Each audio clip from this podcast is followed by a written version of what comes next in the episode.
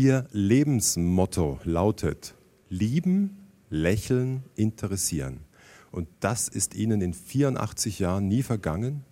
Ich bin immer ein glücklicher Mensch gewesen, trotz Erscheinungen, die negativ waren. Aber das Glück ist immer da gewesen und ich habe wenig gelitten, seitdem ich erwachsen bin. 1 zu 1, der Talk auf Bayern 2. Norbert Joa im Gespräch mit Alfred Grosser, ein Leben zwischen Deutschland und Frankreich. Und wir treffen uns am Rande der Frankfurter Buchmesse. Deshalb klingt das auch ein klein wenig anders als sonst. Und mir gegenüber einer, dem lange die deutsch-französische Verständigung eine Herzensangelegenheit war und ist. In letzter Zeit äußern sie sich aber mehr und mehr zu Israel, weil das eine nahezu und im Guten abgeschlossen ist und das andere ihnen Sorgen macht. Und auch, weil ich viel Deutschland kritisiere wegen der Haltung der meisten Deutschen und der meisten deutschen Behörden zu Israel. Und ich finde, das ist eine der beiden Schwächen in Deutschland, dass man sich ständig selbst anklagt, zu viel, und dass man nicht wagt, vieles zu sagen, was man denkt. Zwischen uns liegt ja Ihr neues Buch von Auschwitz nach Jerusalem. Die Kernthese lautet, Überall, wo Menschenrechte verletzt werden, sollte man im Namen des Antinazismus protestieren. Eben auch dagegen, wie Israels Machthaber mit den Palästinensern umgehen. Jetzt bin ich Deutscher, Jahrgang 61 und gehe da noch innerlich etwas in Deckung. Ja, ich weiß. Und vieles, wenn ich in Deutschland rede, heißt es dann oft, Sie dürfen das sagen. Und ich antworte immer, Sie müssen das sagen. Denn nehmen wir mal die Leute, die 33 in Widerstand gegangen sind, äh, Leuschner und andere, mein Freund Fritz Erler, großer SPD-Mann, vergessen, die haben ja gekämpft, nicht nur weil Juden verfolgt wurden, sondern weil Menschen verachtet wurden. Und wenn Menschen verachtet werden, soll man im Namen des Widerstands gegen den Nationalsozialismus, soll man einschreiten. Aber bei Kritik an Israels Politik tun sich 18-jährige Deutsche schon leichter als 80-jährige. Gewiss, nein, also 80-Jährige, die denken schon oft so, also so schlimm waren wir doch gar nicht und so weiter. Aber ein Hauptproblem ist für mich, dass immer wieder die Schuldfrage aufkommt mit Dingen, die skandalös sind. Zum Beispiel vor wenigen Wochen, zu Kriegsbeginn 1939, bringt der Spiegel eine erste Seite, die mich schockiert hat, nämlich ein Volk greift an. Alle Berichte der Gestapo von 1939, 38, 39 sagen, die Deutschen wollten Frieden haben. Und nun heißt es, das Volk hat angegriffen. Das ist eine Gesamtschuld, eine Schuld aller, die noch nicht mehr in Nürnberg behauptet worden ist beim Prozess. Und auch Ihnen kam unmittelbar nach Kriegsende nie der Gedanke einer Kollektivschuld? Nein, im Gegenteil. Ich war unterirdisch, also mit falschen Papieren in Marseille und hörte bei der BBC, dass die Insassen von Theresienstadt nach Auschwitz transportiert worden waren. Darunter wahrscheinlich, es war, es ist später bestätigt worden, die Schwester meines Vaters und ihr Mann, ein Arzt aus Berlin. Am nächsten Morgen war ich sicher, dass es keine Kollektivschuld gibt. Wenn auch die Verbrecher zahlreich sind, die Verbrechen ungeheuer.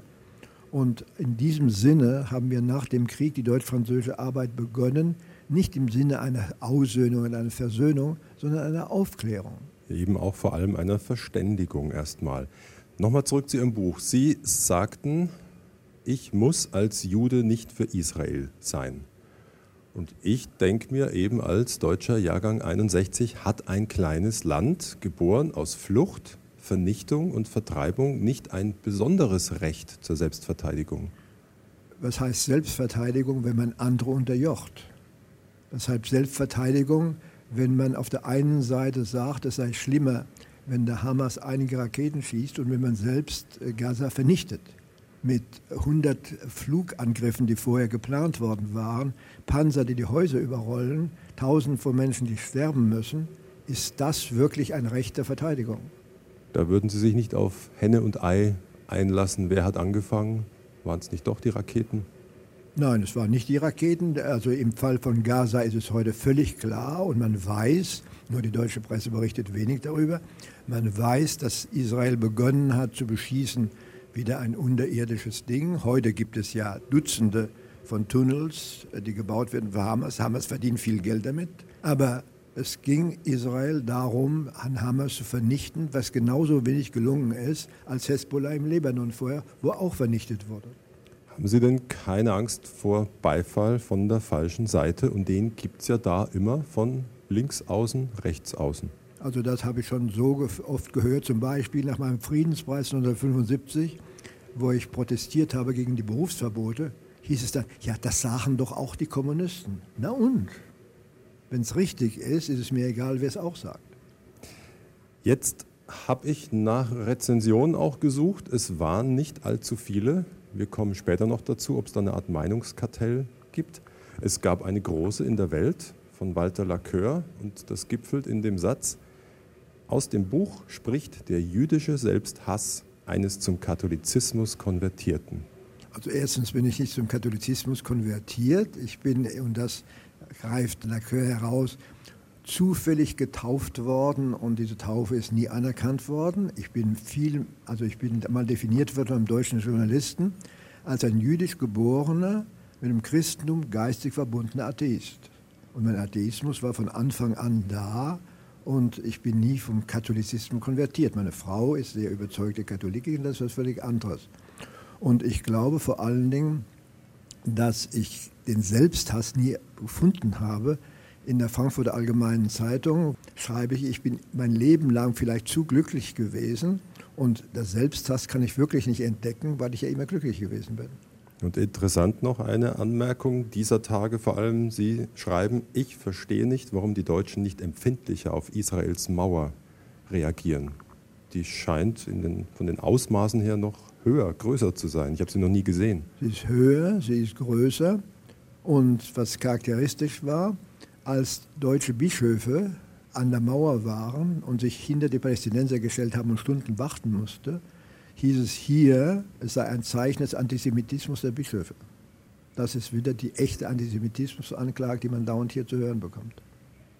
Aber zuletzt in dem Kapitel, Sie sagen, was tun, unter anderem vielleicht Wirtschaftssanktionen. Deutsche Wirtschaftssanktionen gegen Israel. Das sind wir noch ja, es wäre wär zum Beispiel eine Sanktion gewesen, vor einigen Tagen Nein zu sagen, anstatt Ja zu sagen, um nicht das sechste Unterseeboot von Israel zu bauen. Die wird jetzt mit deutschem Geld wieder gebaut. In Israel haben vor zwei Jahren die Überlebenden von Auschwitz demonstriert, weil sie kein Geld haben, weil sie im Elend sind. Und dann hieß sofort, die Deutschen sollen zahlen. Ich finde, das ist die Zeit, ist überholt. Israel kann für die Überlebenden für Auschwitz sorgen. Und dazu kommt auch noch, dass Israel ja nicht auf Auschwitz aufgebaut worden ist. Das kam erst nach dem Eichmann-Prozess. Vorher ging es darum, wie es Theodor Herzl wollte, einen weltlichen Staat zu haben, der den Juden offen stehen sollte. Zwischen uns Ihr Buch, das neue, von Auschwitz nach Jerusalem. Bei der Gründung Israels waren Sie 23. Gab es nie den Plan, in dieses gelobte Land einzuwandern? Nie, ich war Franzose vor allem. Eine meiner Identitäten ist damals, meine Eltern und Großeltern alle Juden waren. Mein Vater war Professor an der Uni Frankfurt für Kinderheilkunde, hatte eine Klinik, war Freimaurer, war äh, SPD-Wähler und er war israelitischer Konfession. Der Finger Hitlers hat gesagt, du bist nur Jude. Ich lasse mir doch nicht meine Identität von Hitlers Finger auferlegen.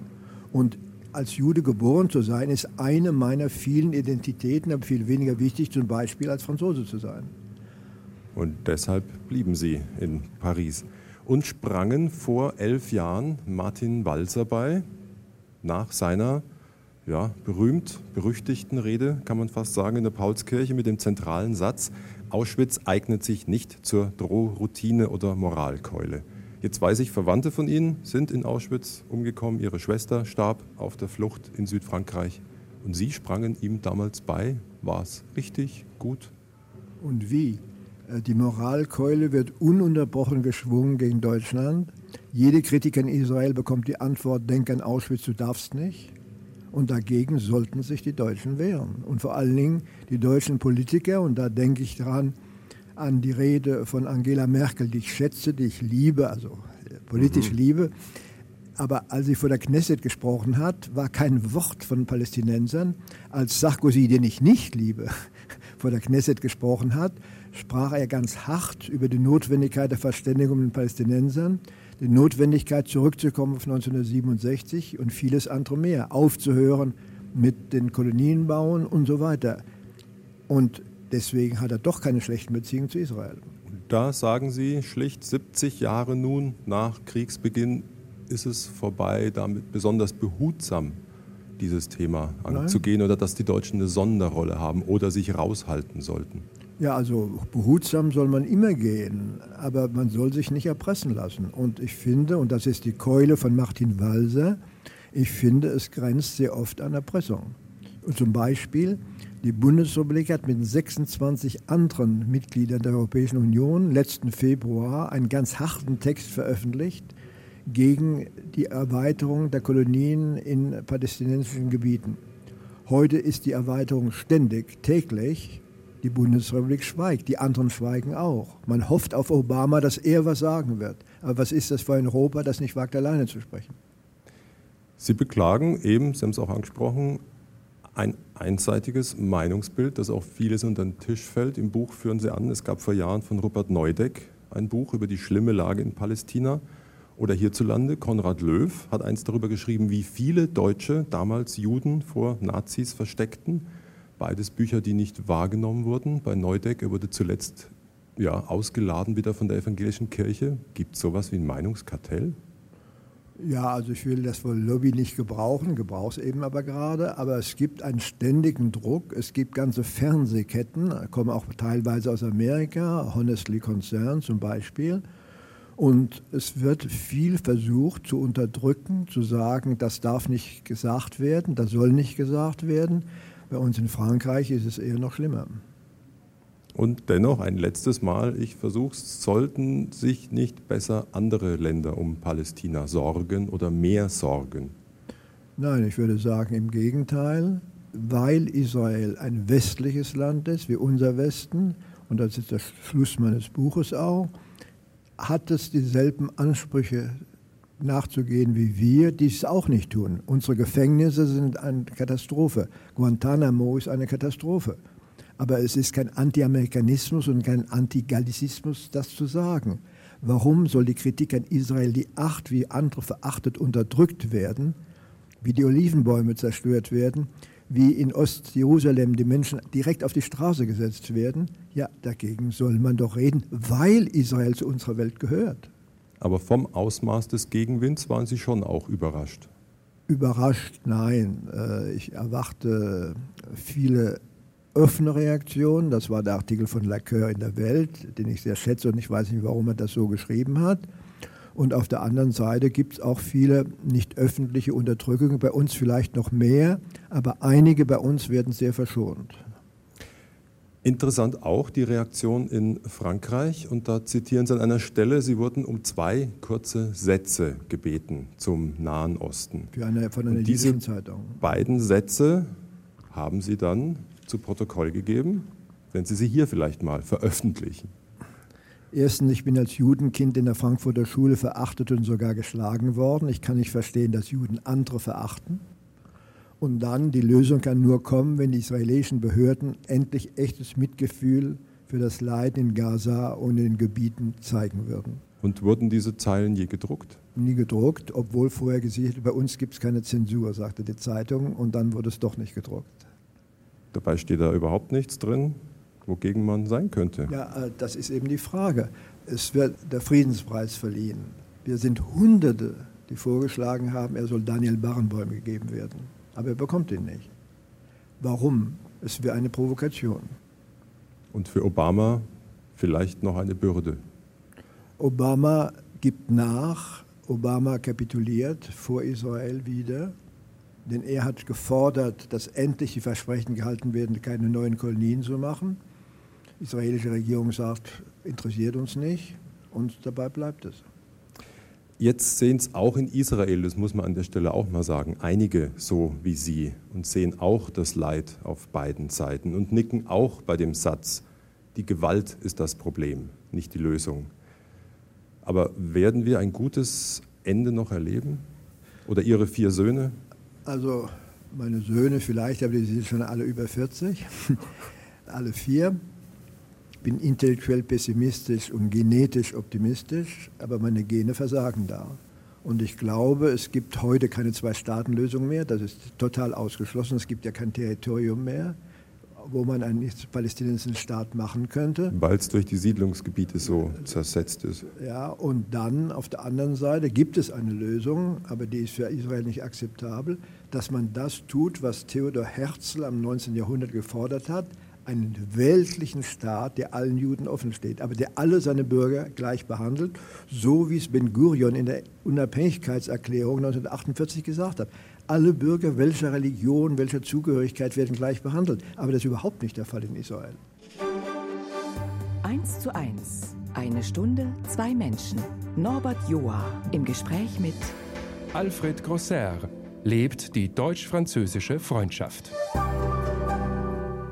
Und geboren ist er im Februar 1925 in Frankfurt am Main.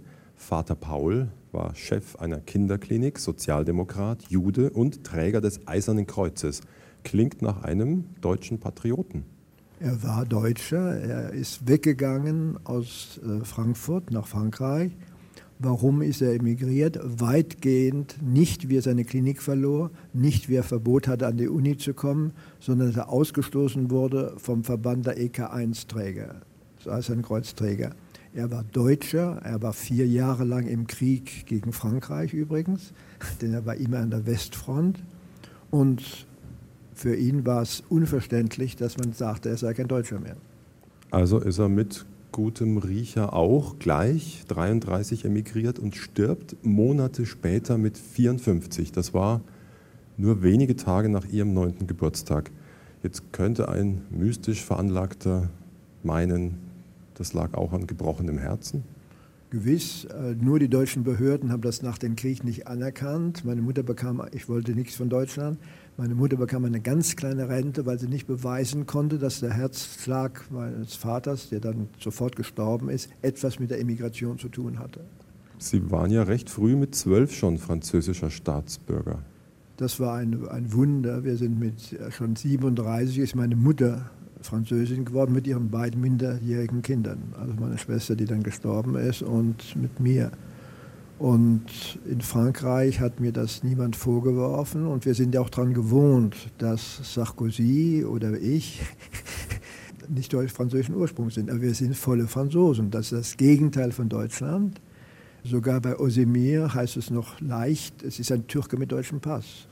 Sarkozy hat, glaube ich, ungarische Wurzeln. Ja, und er sagt, er hat es auch ganz offen gesagt, ähm, ich weiß, wie schwer es ist, sich in seine Kultur einzuleben, nicht die unserer Väter ist. Jetzt weiß ich nicht, wie haben Sie den Einmarsch der Wehrmacht erlebt? Da waren Sie 15. Ich hatte vor einer Weile Georg Stefan Troller da. Ein großer Mann, ja. Und der sagte, es waren bizarre, gemischte Gefühle. Ich war in Paris auf dem Champs-Élysées. Ich hörte meine Muttersprache, meine vertraute Sprache, sah die schneidigen Sieger und mich durchzuckte als emigrierter Jude ah, einmal dazugehören. Furchtbar. Äh, nein, also das, da bewundere ich ihn nicht mehr. Erstens, ich war nicht in Paris. Meine Schwester und ich sind ein paar Tage davor im Fahrrad nach Südfrankreich äh, geflohen und äh, haben also keine deutsche Besatzung gehabt bis 1942. Meine Schwester ist dann 1941 bereits gestorben. Auf der Flucht? Nach der Flucht auf ihrem Fahrrad.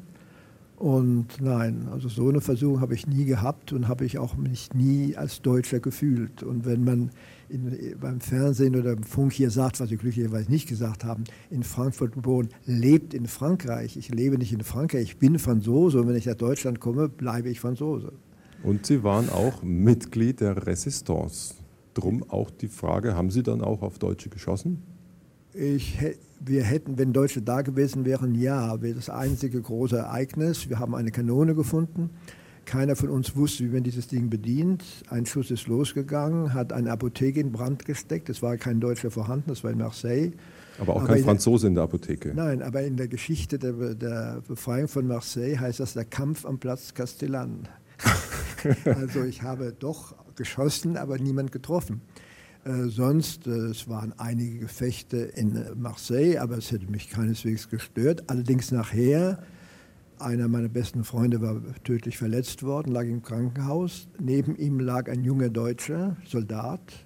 Und da habe ich eigentlich den Ruf bekommen, Innenruf bekommen, ich muss mich um die jungen Deutschen kümmern, damit die nicht so werden, wie ihre Väter gewesen sind. Und Sie haben auch gleich das Leiden auf der anderen Seite gesehen, ja, obwohl es der Gegner war. Ja, das ist das Wesentliche. Also man soll den anderen betrachten in seinem Leiden und das sollte eigentlich in Europa der Fall sein.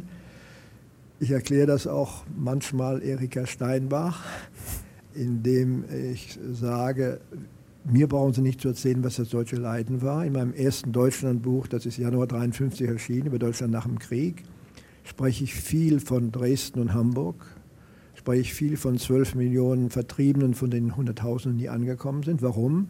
Weil wir von keinem jungen Deutschen verlangen konnten, das Ausmaß von Hitlers Verbrechen zu verstehen, wenn wir nicht Verständnis zeigten für das Leiden der Seinen.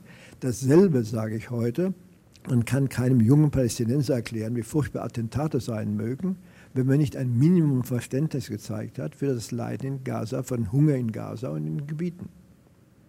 Sie hören schon, da spricht ein Politikwissenschaftler. Nein, da spricht ein Mensch. Sie wollten sich auf jeden Fall äußern, öffentlich äußern zur Zeitgeschichte und darum pendelten Sie auch immer zwischen Medien und Universität, weil nur eines hätte Ihnen nicht genügt. Nein, keineswegs. Ich habe immer für Zeitungen geschrieben, in Medien gesprochen und habe da nie einen Bruch gefunden zwischen der Universitätstätigkeit, vielleicht weil ich mich selbst definiere und definiert worden bin als Moralpädagoge. Wenn ich Bücher schreibe, ist es auch zur Aufklärung, auch wissenschaftliche Bücher über französische Politik, über deutsche Politik, über Außenpolitik, über Weltpolitik.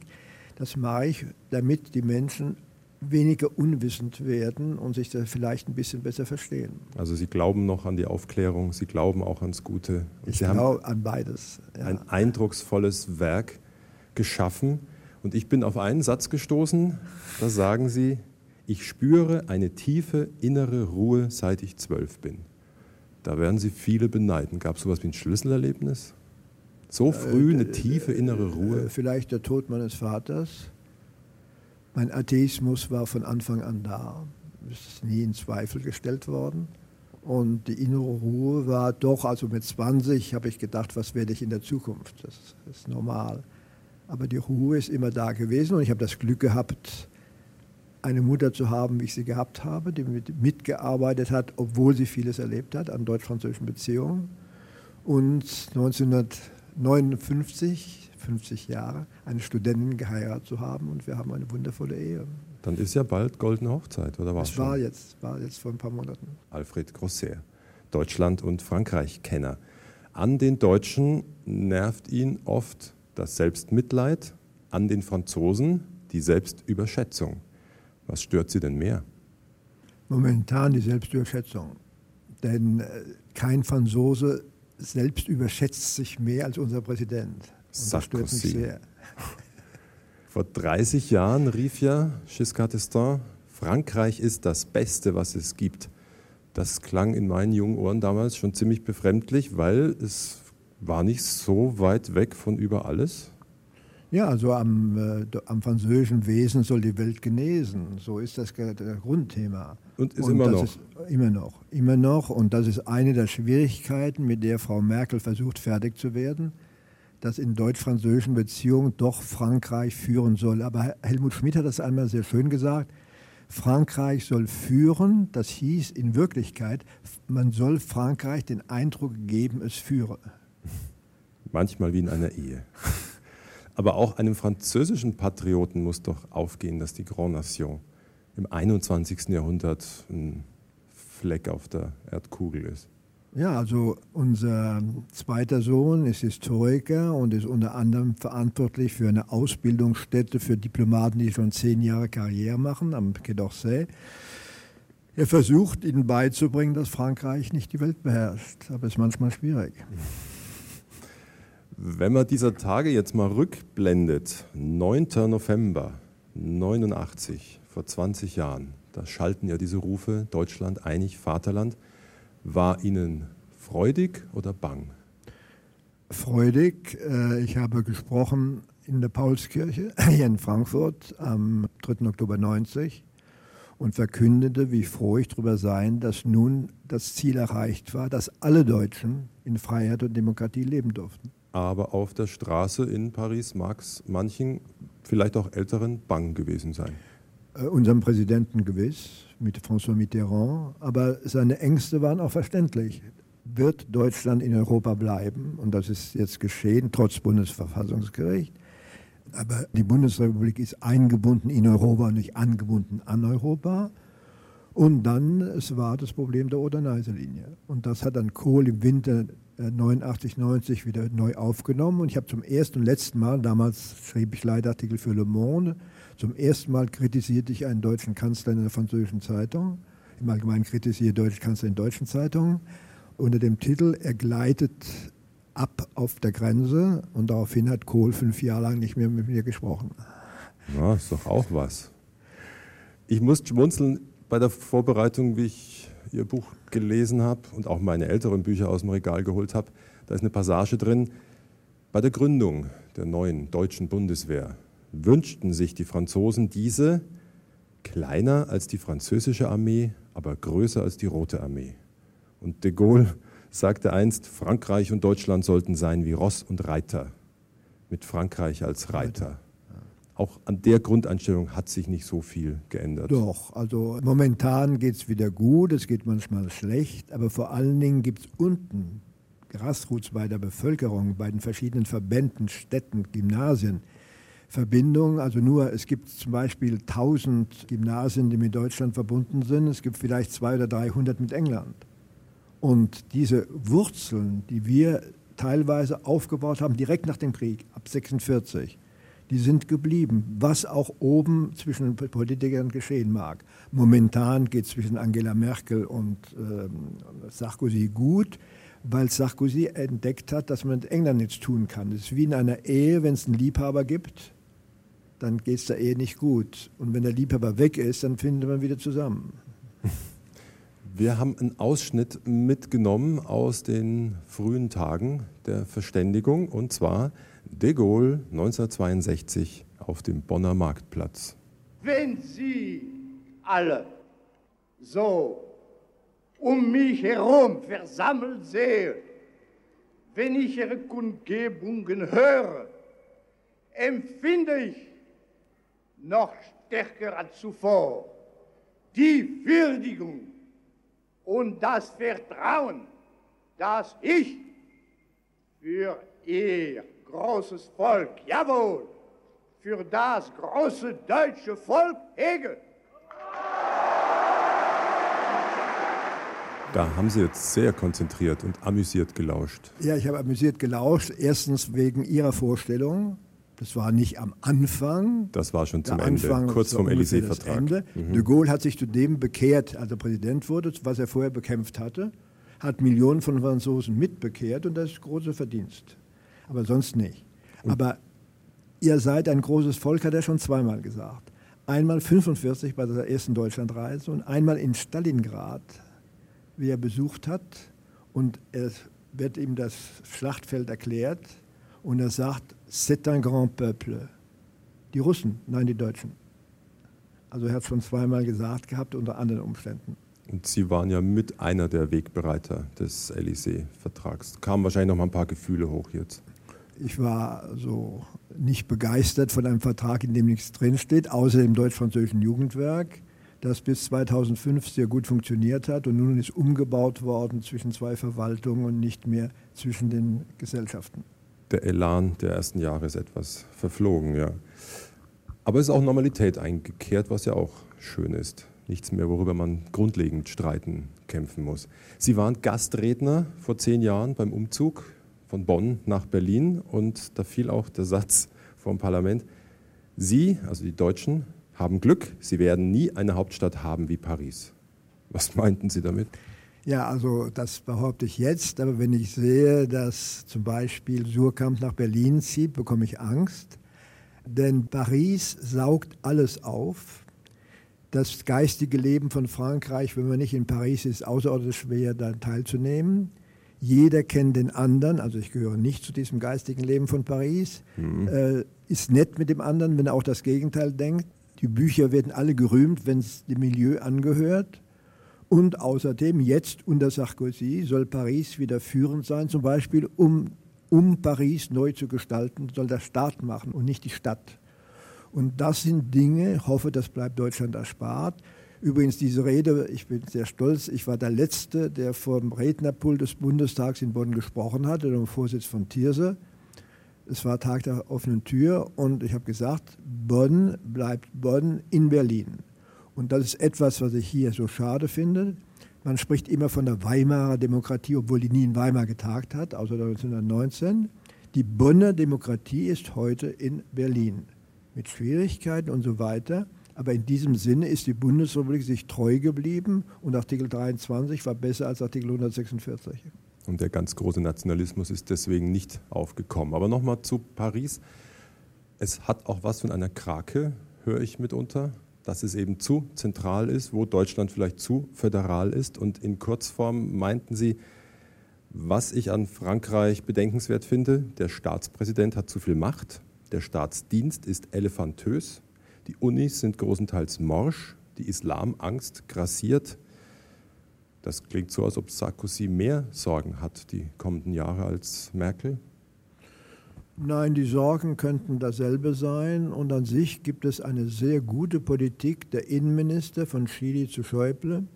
Äh, das Gleiche, bei uns dasselbe, außer der Mann, der sich zu kümmern hat um Einwanderung, der furchtbar ist, noch furchtbarer als sein Vorgänger.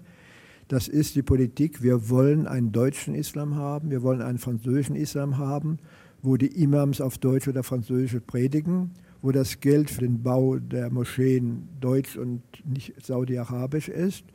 Und das ist teilweise gelungen. Die Ausbildung der Imams bei uns hat begonnen. Und ein Teil dieser Ausbildung, und das ist sehr undeutsch, findet statt am Katholischen Institut von Paris weil unser katholisches Institut Dinge tut, die der deutschen Kirche unbekannt sind. Das heißt eine Offenheit nach außen, die heute von der evangelischen Kirche, der katholischen, als ungenügend vorgeworfen wird. Aber wenn man sich an die tausenden brennende Autos erinnert der letzten Jahre, so mit der Integration scheint es trotz Ministerium, das Sie ja schon haben, dafür nicht so zu klappen. Ja, aus einem Grund, den ich vorhin nur positiv angeführt habe, der jetzt negativ dastehen soll. Ihre jungen Türken sind Türken und werden dann von Erdogan noch ermutigt, Türken zu bleiben. Unsere jungen Leute der Vororte sind Franzosen. Und als Franzose diskriminiert zu werden in Frankreich ist noch schlimmer, als als Ausländer diskriminiert zu werden.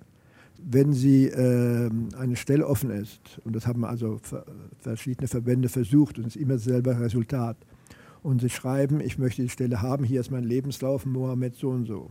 Bekommen Sie nicht. Mit weniger Qualifikation bekommen Jean Martin die Stelle immer. Und Sie schreiben an einer Stelle, wir sind vielleicht gar nicht so weit weg von einer echten sozialen Revolution. Ist das nicht ein großes Wort? Das ist aber bei Ihnen dasselbe. Das sind nicht die Moslems, das sind nicht die Immigranten. Das ist das Senk, ständige Absinken in die Armut von Abertausenden von Menschen, während oben, äh, sagen wir für mich, ist der schlimmste Begriff eines Deutschen ein Schweizer, Ackermann. Das heißt, die, die oben so viel Geld verdienen, dass sie gar nicht wissen, unverdientes Geld verdienen, denn es ist ja reine Spekulation. Und das weiß man, der Abgrund zwischen oben und ganz oben und unten wird immer größer und das unten wird immer größer. Und das ist in beiden Ländern dasselbe.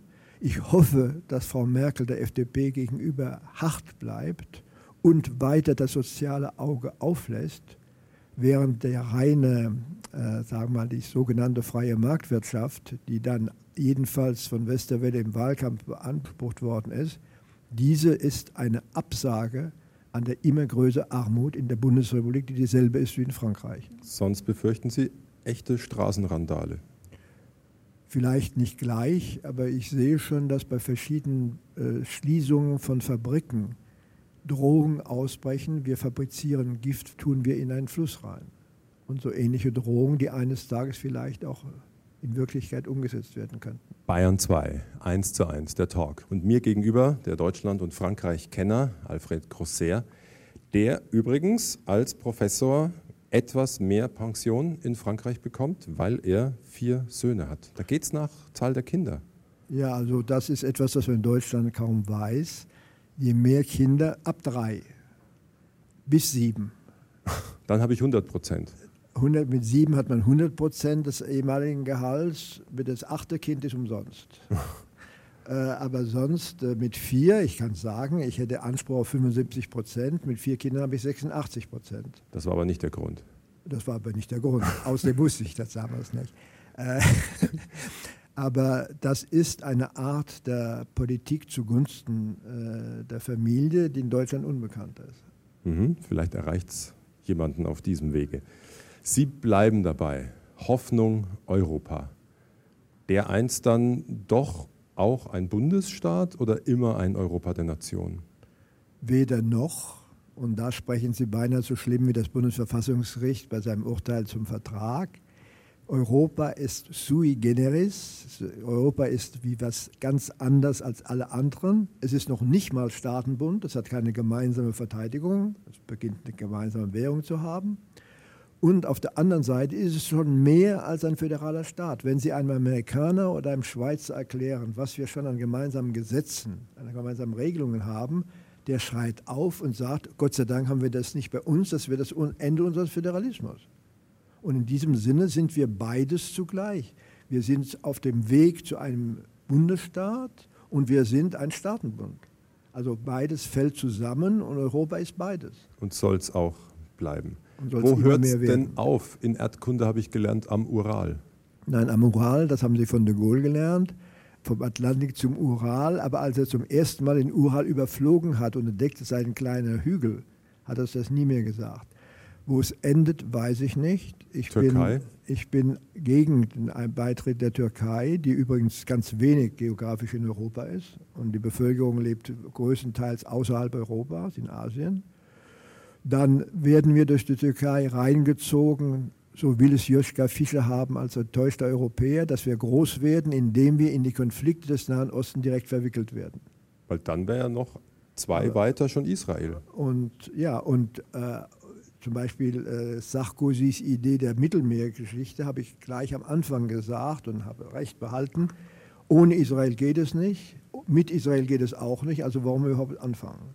Und momentan ist es wegen Israel, dass es nicht geht und mit Israel wird es auch nicht gehen, also lassen wir das. Und nach Osten weiß ich nicht. Ich kann völlig verstehen, dass von Moskau aus gesehen jede Erweiterung, Osterweiterung der Europäischen Union ab jetzt. ein ab auch schon 2004 mit Polen, ein Vordrängen des Westens war nach Russland.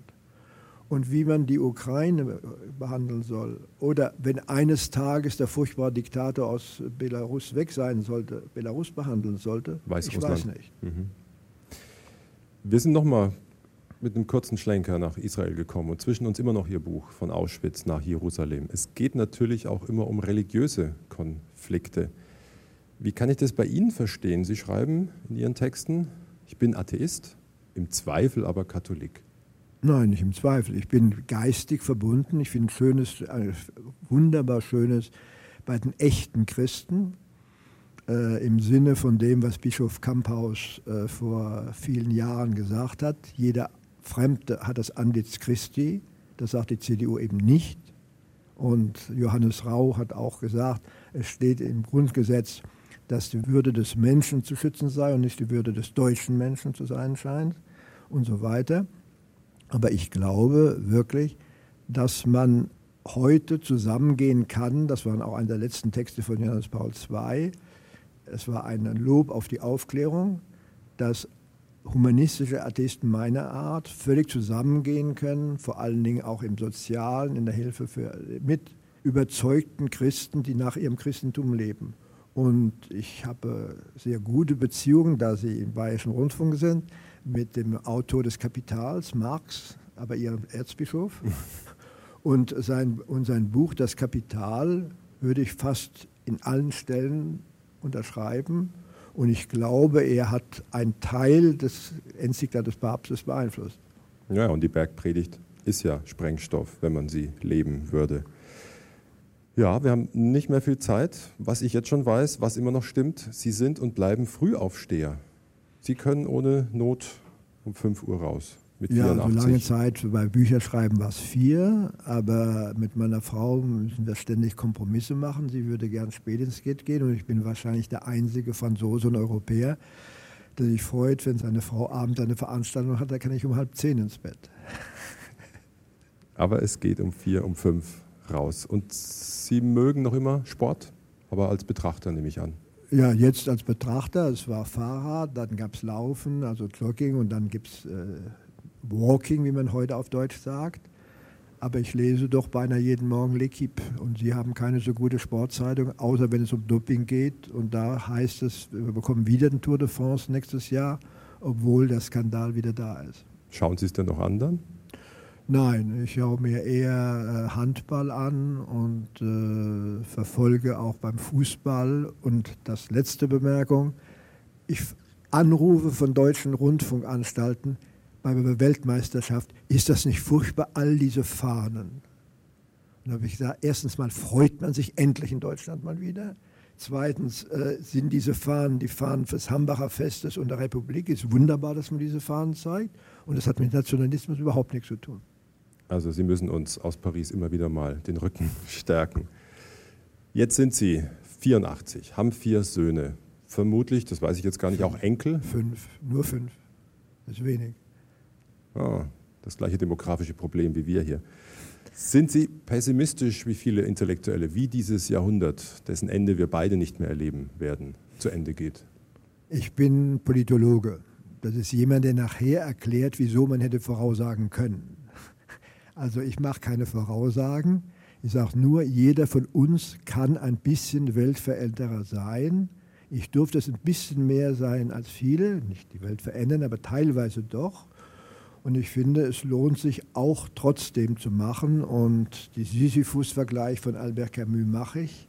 Man soll weiter den Stein nach oben rollen, auch wenn er wieder runterfällt. Herr Professor Grosser, vielen Dank für Ihre Zeit.